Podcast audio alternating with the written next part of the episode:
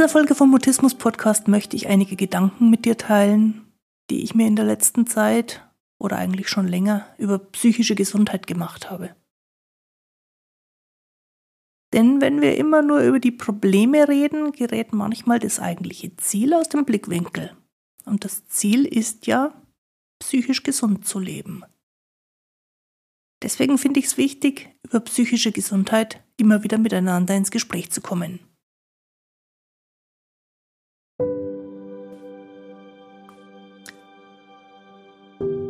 Bin Christine Winter und ich hatte selektiven Mutismus, bis ich Mitte 30 war.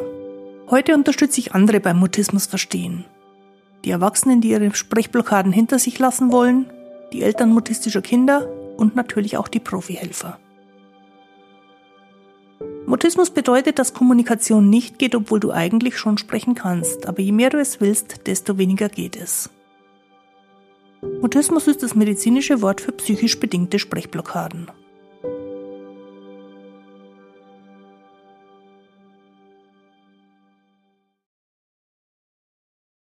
Dich und schön, dass du da bist. In dieser Folge vom Mutismus Podcast erzähle ich dir davon, warum ich bei meiner Arbeit mehr und mehr in Richtung psychischer Gesundheit schaue. Und ich teile meine Gedanken zum Zusammenhang oder Unterschied zwischen Gesundheit und Krankheit. Und du erfährst ein wenig aus dem vergangenen Online-Workshop, der unter dem Thema stand. Lass uns über psychische Gesundheit reden. Los geht's. Als ich erfahren habe, dass mein Problem mit dem Sprechen, das ich von klein auf bis weit ins Erwachsenenalter gehabt habe, eine psychische Erkrankung war, da hatte ich das Problem schon fast hinter mir gelassen. Und doch habe ich mich damals sehr tief in die Symptome, in die Probleme, in die Schwierigkeiten eingearbeitet, um herauszufinden, was dieser selektive Mutismus denn nun genau ist. Und bei der Gelegenheit bin ich auch noch auf einige andere Symptome für andere Erkrankungen gestoßen und habe mich auch mit denen in gewisser Weise identifiziert. Und dann einige Jahre später habe ich mich auf die Prüfung zur Heilpraktikerin für Psychotherapie vorbereitet und habe das Gefühl gehabt, ich kann mich mit allen den Krankheiten, die ich dafür lernen musste, identifizieren. Und spätestens dann ist mir bewusst geworden, dass diese Identifizierung mit den Problemen, die man so haben kann, nicht gesund ist. Je mehr ich mich in die Schwierigkeiten, die man im Leben so haben kann, hinein vertieft habe, desto schwieriger ist mir alles vorgekommen. Und ich habe eine ganze Weile gebraucht, um dann wieder den Blick in die andere Richtung zu wenden und zu sehen, was denn funktioniert und worauf ich bauen kann und was die ganze Zeit funktioniert hat, auch während ich mich mit irgendwelchen Problemen beschäftigt habe. Und dieser Perspektivwechsel, der erscheint mir wichtig und mir wird aber zu wenig darüber gesprochen. Ich bin beispielsweise viel auf Fortbildungen oder ich lese oder höre als Audiobook, als Podcast fast jeden Tag was aus dem Themenbereich Therapie, Coaching, Persönlichkeitsentwicklung. Und es gibt da relativ wenig, was ich so zum Spaß konsumiere. Es gibt relativ wenig, was nicht schwer und anstrengend und kompliziert und mühsam ist. Das finde ich, wenn ich so drüber nachdenke, schade. Denn Coaching und Persönlichkeitsentwicklung sollte was von Grund auf Positives sein. Und auch Therapie sollte was von Grund auf Positives sein. Schließlich geht es darum, dass Menschen sich weiterentwickeln und sich weiterentwickeln ist was grundlegend Positives. Wir machen es von Geburt an, wenn wir nicht großartig drüber nachdenken, automatisch. Und wir entwickeln uns weiter durch unsere ganzen Lebensphasen hindurch bis zum Tod. Es ist relativ selten, dass man Bücher findet, Podcast-Folgen, Veranstaltungen, irgendwelche Veröffentlichungen, bei denen, wenn man sich damit befasst, ein gutes Gefühl entsteht, was Positives rüberkommt, Hoffnung ausgestrahlt wird, obwohl es um Menschen in psychischen Schwierigkeiten geht. Und ich merke bei mir selber, wie anders ich mich fühle, wenn jemand einen positiven Blick auf Schwierigkeiten hat. Wenn jemand Möglichkeiten sieht. Wenn jemand teilt, was man tun kann. Und nicht in den Vordergrund rückt, was die Schwierigkeiten macht. Und auch bei den Fachleuten ist es, glaube ich, nicht böse gemeint, dass die eher aus einem schwarzseherischen, unoptimistischen Blickwinkel schauen. Man hat es ihnen in Teilen so beigebracht, denn auch was die in ihrer Ausbildung und in ihren Fortbildungen gehört, gelesen, erfahren haben, war im selben Tonfall. Wenn ich in meiner eigenen Geschichte zurückschaue, wo ich dieses Interesse an dem positiven Blickwinkel schon gehabt habe, fallen mir als erstes meine Hypnoseausbildungen ein. Die waren für mich deswegen unter anderem bemerkenswert, weil unser Ausbilder, aber auch die Kollegen alle sehr sicher waren, dass kein Klient kommt, weil er kaputt ist und deswegen auch keiner repariert werden möchte, sondern dass jemand kommt, weil er etwas ändern möchte und sich einen Helfer ausgesucht hat, der ihn dabei unterstützen soll. Dieser Blickwinkel war für mich damals relativ neu, aber sehr angenehm. Denn das ist eine völlig andere Zusammenarbeit, wenn man Helfer ist und derjenige, der eine Veränderung möchte, selber die Fachperson dafür ist, was zu verändern ist und wie es verändert werden soll. Ich habe seither bei sehr vielen Menschen dabei sein dürfen, wenn die an Veränderungen gearbeitet haben. Und allesamt haben für sich selber mit ein bisschen Unterstützung, mit ein bisschen Bestärkung sehr, sehr gute Lösungen gefunden, wie die Veränderung gehen soll. Und eine Erfahrung, die ich dabei gemacht habe, ist auch, wenn jemand für sich selber die ganz individuelle eigene Lösung gefunden hat, dann macht das Umsetzen wenig Mühe und es macht Spaß und es ist schön dabei zuzuschauen. Es ist schön dabei zuzuschauen für mich als Helferin, ich glaube, es ist auch schön dabei zuzuschauen, wie sich was ändert für Klienten, die das auf diese Weise erleben.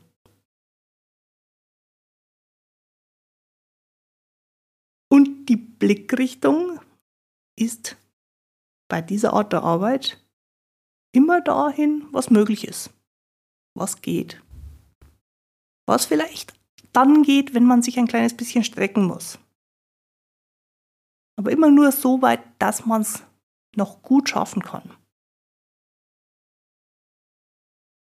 Diese Möglichkeit hat jeder. Es kommt einem manchmal am Anfang sehr, sehr wenig vor, was sich da tut. Das ist normal. Wir hätten Veränderungen immer gern schneller und größer und spektakulärer. Aber natürliche, passende Veränderungen sind Schrittchen für Schrittchen für Schrittchen. Es fühlt sich dann, wenn es die passende Veränderung ist, auch gar nicht anstrengend an, sodass man die kleinen Schrittchen auch entspannt weitermachen kann.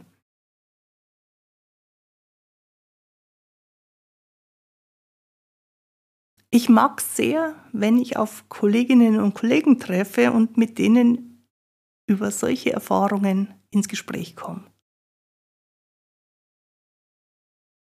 Ich mag den Austausch über die angenehmen, die positiven Begegnungen und die interessanten Lösungen, die manchmal auch ein bisschen schräg, ungewöhnlich sein dürfen. Wenn ich meinen Kollegen und auch mir selber bei solchen Gesprächen zuhöre, dann merke ich, wir sehen die Leute, die da Unterstützung kriegen, nicht so sehr als Patienten, die geholfen werden müssen, sondern vor allen Dingen als interessante Leute, die sich mit interessanten Dingen beschäftigen.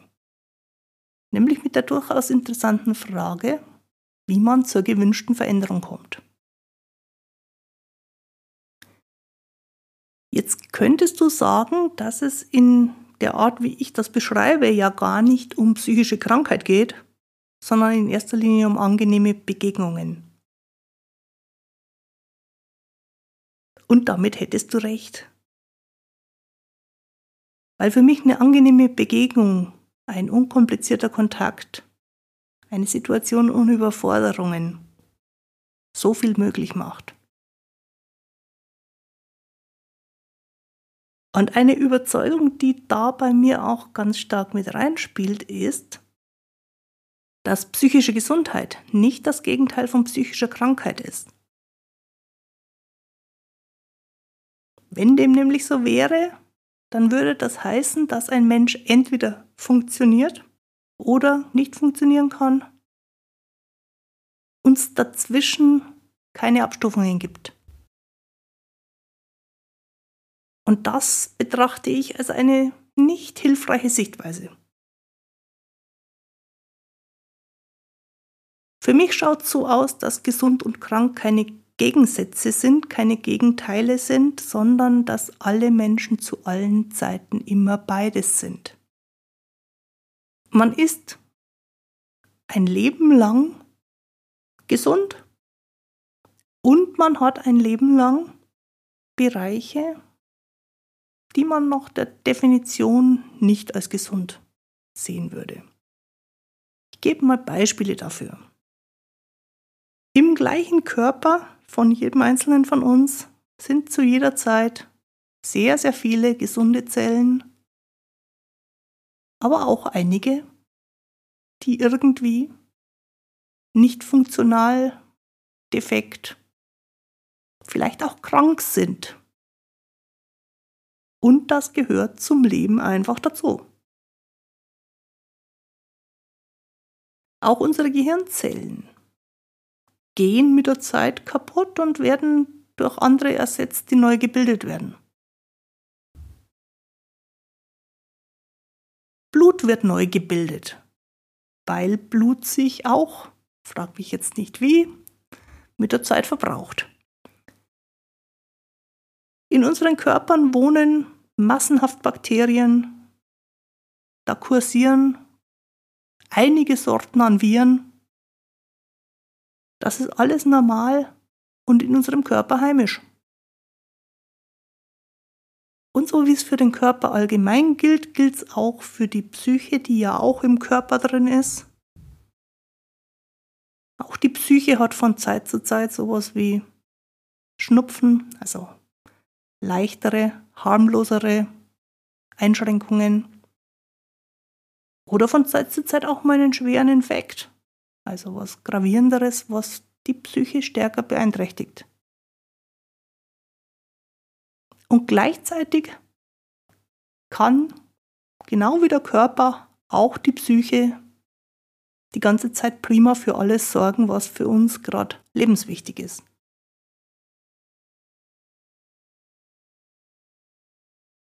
Ich weiß, dass das eine merkwürdige Sichtweise ist, aber vielleicht magst du ja mal mit dem Gedanken spielen, wie sich dein Blick auf dich, auf deine Probleme und dein Leben verändern, wenn du die Idee weiterdenkst, dass es nicht entweder gesund oder krank, sondern beides gleichzeitig, jederzeit als Möglichkeit gibt. Da könnte jetzt der Gedanke aufkommen, dass das ein Problem ist, weil ja immer irgendwas nicht funktioniert oder vielleicht auch genauso funktioniert, wie es funktionieren soll, aber man dem den Titel krank geben könnte. Ich finde, dass daran nichts Schlimmes ist. Mit einer Einschränkung. Wenn du in dir die Überzeugung hättest, dass es schlimm ist, dann wäre es schlimm.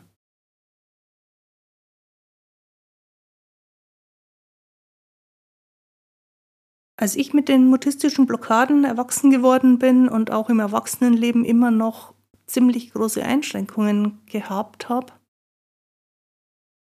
war mit der Zeit meine Überzeugung, meine Theorie über mich selber, dass ich grundlegend kaputt in Anführungszeichen sein muss, weil bei mir immer wieder das nicht funktioniert hat oder das nicht möglich war, was bei anderen scheinbar problemlos gegangen ist.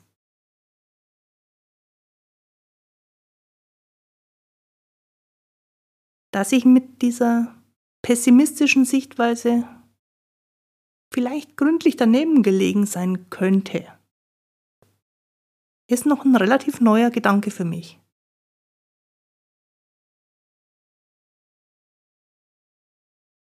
Nun hat sich das Problem bei mir ja gelöst und deswegen kann ich nicht mehr überprüfen, ob ich mit einer anderen, nicht so problemfixierten Sichtweise schneller oder anders zum Ergebnis gekommen wäre.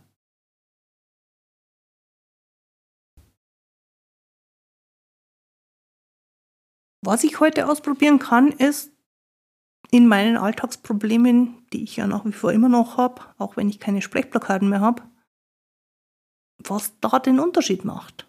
Also was den Unterschied macht zwischen Tagen, an denen ich mit dem falschen Fuß aufstehe und in einen Zustand, der sich wenig gebessert hat, abends wieder mit dem falschen Fuß ins Bett gehe.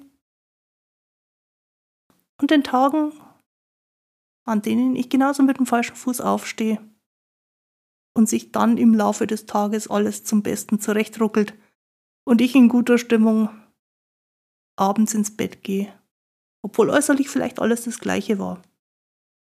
Oder vielleicht sogar der Tag, an dem ich gute Stimmung habe, äußerlich betrachtet komplizierter war, aber ich den Weg dadurch trotzdem irgendwie besser gefunden habe.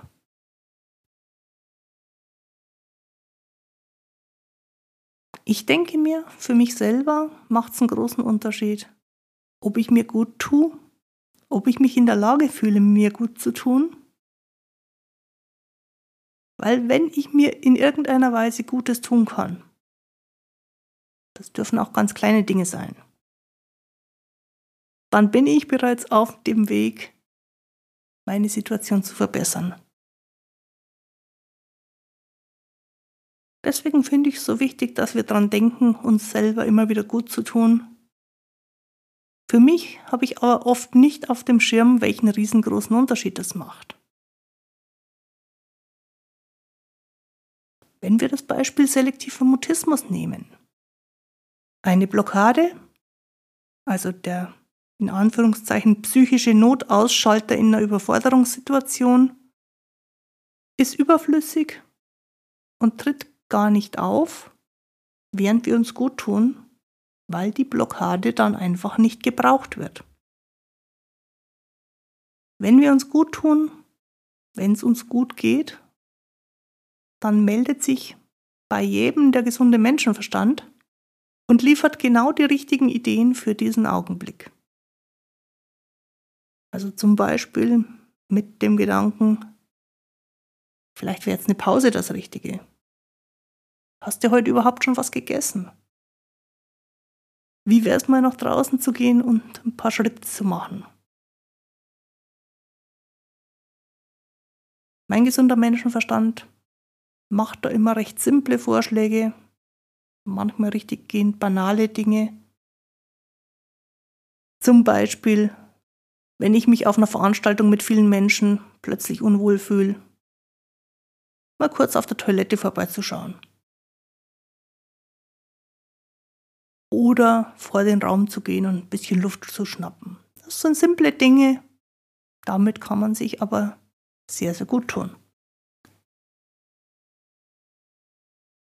Ich kann nicht so richtig nachvollziehen, was da genau passiert. Aber wenn ich es beschreiben soll, dann beobachte ich bei mir oder auch immer wieder bei Klienten, dass sowas wie ein psychologisches Immunsystem einsetzt und Probleme weggehen.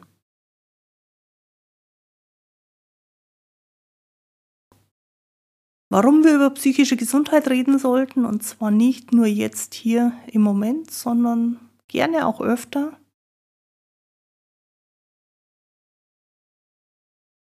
Weil man das findet, was man sucht oder worauf die Aufmerksamkeit gerichtet ist.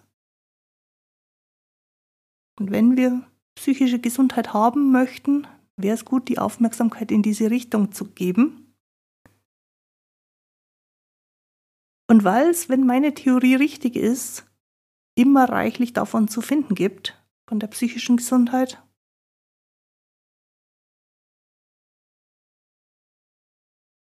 Vielleicht sollten wir auch über psychische Gesundheit reden, nicht in Abgrenzung zur psychischen Krankheit, sondern als etwas, was neben der psychischen Krankheit immer schon da ist. Es für die meisten Menschen ganz normal ist, immer mal wieder das eine oder andere Symptom zu haben.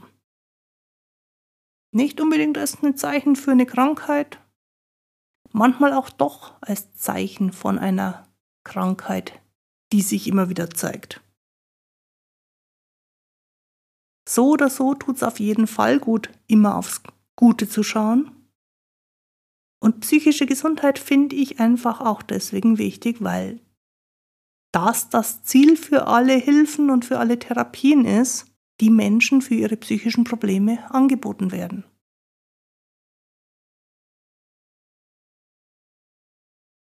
Und dann verändert die Blickrichtung auf die psychische Gesundheit auch die Art, wie wir uns miteinander austauschen. Vor kurzem ist eine kleine Workshop-Reihe von mir zu Ende gegangen mit dem Titel Lass uns über psychische Gesundheit reden. Fünf Abende jeweils eine Stunde, mit einer kleinen Gruppe, in der wir tatsächlich im Gespräch online auf psychische Gesundheit schauen wollten. Und am ersten Abend sind die Themen sehr viel um Symptome und Definitionen von Störungsbildern gegangen. Wir haben über körperliche Schmerzen gesprochen, wir haben über intensive Gefühle unangenehme Gefühle, Gefühlsausbrüche gesprochen. Die Frage, ob Trauma die Ursache für A oder B oder die Ursache von C ist, hat uns eine Weile beschäftigt. Und immer wieder die Frage, warum sich X so und Y anders verhält. Und es war ein normales Gespräch, es in Selbsthilfegruppen oder in Veranstaltungen oder auch in Beratungsgesprächen in Therapiekontexten immer wieder vorkommt.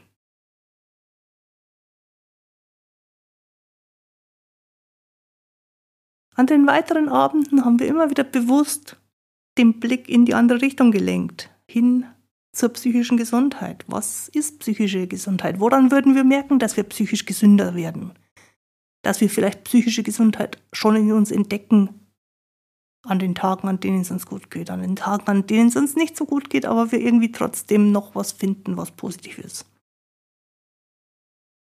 Bis zum fünften Abend hat sich das Gespräch sehr gewandelt. An diesem letzten Workshop-Abend waren unsere Themen die Freude am Werkeln im Garten. Eine kleine Geschichte von einer Lehrerin, die über ein mutistisches Mädchen in ihrer Schule erzählt hat. Und zwar, dass das Mädchen mit den anderen in der Klasse gesprochen hat und sich so in seine Erzählung vertieft hat, dass die Lehrerin es nicht mehr bremsen konnte und das Mädchen die ganze Stunde durchgeredet hat. Wir haben uns darüber ausgetauscht, dass der gesunde Menschenverstand immer weiß, was gerade gut tun könnte und auch meistens ziemlich deutlich signalisiert, was man jetzt gerade im Moment lieber bleiben lassen soll. Wir haben Beispiele gefunden für kleine Kontakte mit Menschen, oftmals mit beinahe fremden Menschen,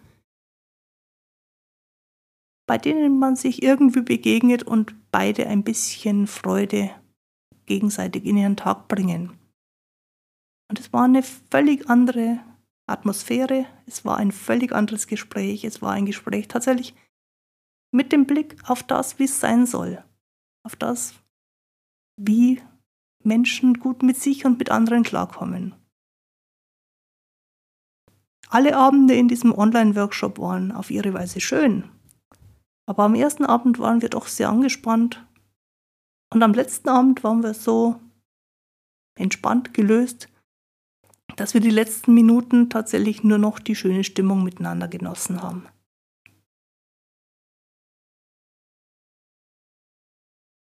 Vielleicht auch, weil dann Gesundheit oder Krankheit nicht mehr so sinnvoll als Gesprächsthema war. Es kann einem so oder so gut gehen.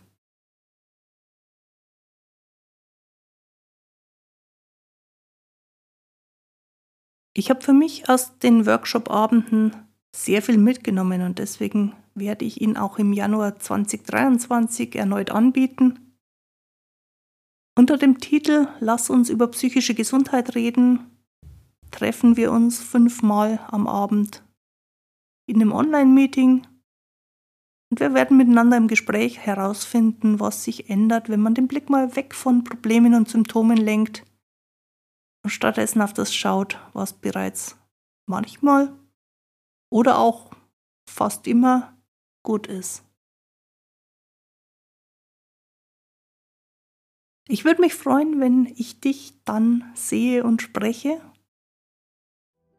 Den Termin, mehr Infos und die Möglichkeit zur Anmeldung findest du auf meiner Webseite christinewinter.de-workshop. Ich schreibe den Link auch in die Beschreibung zu dieser Folge. Oder falls du den Mutismus Infoletter abonniert hast, bekommst du eine kleine Vorankündigung auch nochmal mit der nächsten E-Mail. Jetzt wünsche ich dir eine gute Zeit. Bis zum Wiederhören. Tu dir gut, deine Christine Winter.